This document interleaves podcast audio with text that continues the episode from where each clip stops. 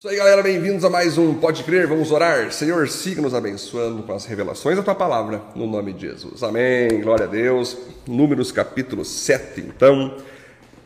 Um único ponto iremos trabalhar. Seja um ofertante assíduo e empolgado. Olha só, no dia que Moisés acabou de armar a tenda sagrada, ele a ungiu e dedicou ao serviço de Deus, junto com todos os objetos da tenda e do altar.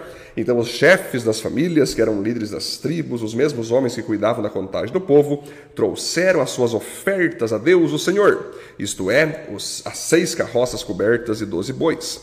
Cada dois chefes ofereceram uma carroça, cada um deles botaram um boi, puseram na frente da tenda. O Senhor disse a Moisés: Receba as carroças e os bois, assim serem usados para o serviço da tenda, e dê essas ofertas aos levitas, a cada um de acordo com o serviço é, que ele faz. Né? Então Moisés deu aos, levitas as carroças e os bois, aos descendentes de Gerson deu duas carroças e quatro bois, de acordo com o serviço que faziam.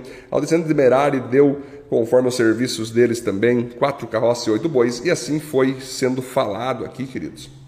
E quando Moisés arma a tenda ali, né? Unge a tenda para Deus, dedica para o serviço do Senhor, cada chefe de família, chefe de tribo, né, tanto as doze tribos como os chefes das famílias subdivididas ali nas, nas tribos, né, eles trouxeram ofertas, trouxeram bois, trouxeram carroças, trouxeram tudo que eles podiam ali para poder é, adiantar o serviço dos levitas, o serviço dos sacerdotes, para poder abençoar também com essas doações como nós já temos falado há um tempo atrás já, a vida do sacerdote, a vida do levita, que também precisava ter boi para comer, precisava ter terreno para morar. Então tudo isso saía do próprio povo de Israel. E o legal é que sempre naquela época os israelitas eles ofertavam, eles doavam felizes, de modo empolgados. Ou seja, a vida de oferta ali no meio do povo de Israel não era de vez em quando. Era toda semana, era todo dia, de alguma forma eles estavam ofertando na vida uns dos outros. Era, era enviado para dentro da tenda mais utensílios, mais bois, mais gado, para sustento dos sacerdotes, dos levitas, para sobrar ali também sacrifícios para eles poderem oferecer a Deus.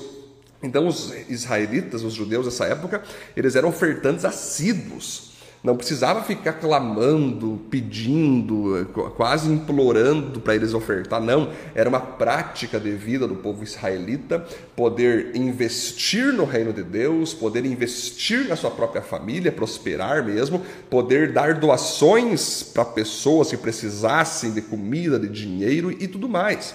Por isso que o povo Israel, até os dias de hoje, o povo de Israel, queria dizer, é um dos povos mais ricos do mundo, é um dos povos mais inteligentes do mundo, é um dos povos mais científicos do mundo. Israel faz parte das nações nucleares que tem até hoje, então, armas nucleares, bombas nucleares. Israel é um país espetacular. Desde a sua antiguidade aqui, desde que se tornou uma nação reconhecida pela ONU até os tempos de hoje. Um povo que entrou num deserto e construiu coisas milagrosas, coisas maravilhosas, primeiro mundo de nação até os dias de hoje. Mas por que, que eles foram tão abençoados? Por que, que eles foram tão potencializados por Deus? Porque eles tinham esse princípio de ofertar, esse princípio de dizimar, esse princípio de serem generosos na vida dos outros. E é isso que nós temos que aprender, você e eu, como cristãos a dar dinheiro mesmo, a nós devolver nosso dízimo para Deus, que não é nosso, nunca a gente dá dízimo, só devolve para dízimo 10% que a gente ganha, dando em nossa igreja local, ofertar semanalmente, quando eu for na igreja domingo ali, ou outro dia na sua igreja, é você não chegar de mãos vazias, é você saber que faz parte da tua adoração naquele momento, a tua oferta financeira, né? É você perceber o que está acontecendo na tua igreja ali, o que, que precisa de necessidade, ah, o pastor quer pintar tal coisa, os pastores querem comprar tal coisa, é você ser o primeiro ali a botar um valor, participar daquilo,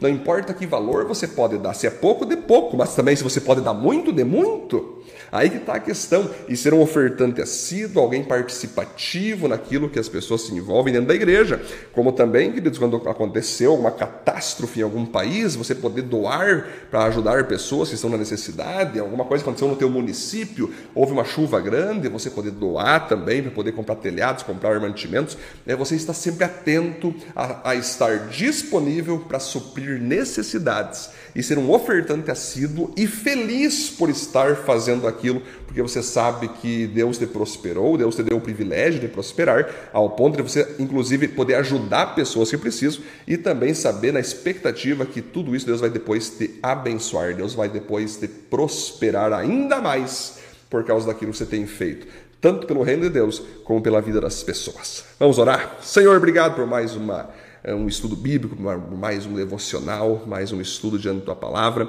que o Senhor nos torne cada vez mais ofertantes assíduos, investidores assíduos, doadores assíduos, no nome de Jesus, para a tua glória. Amém. Valeu, galera. Abençoe.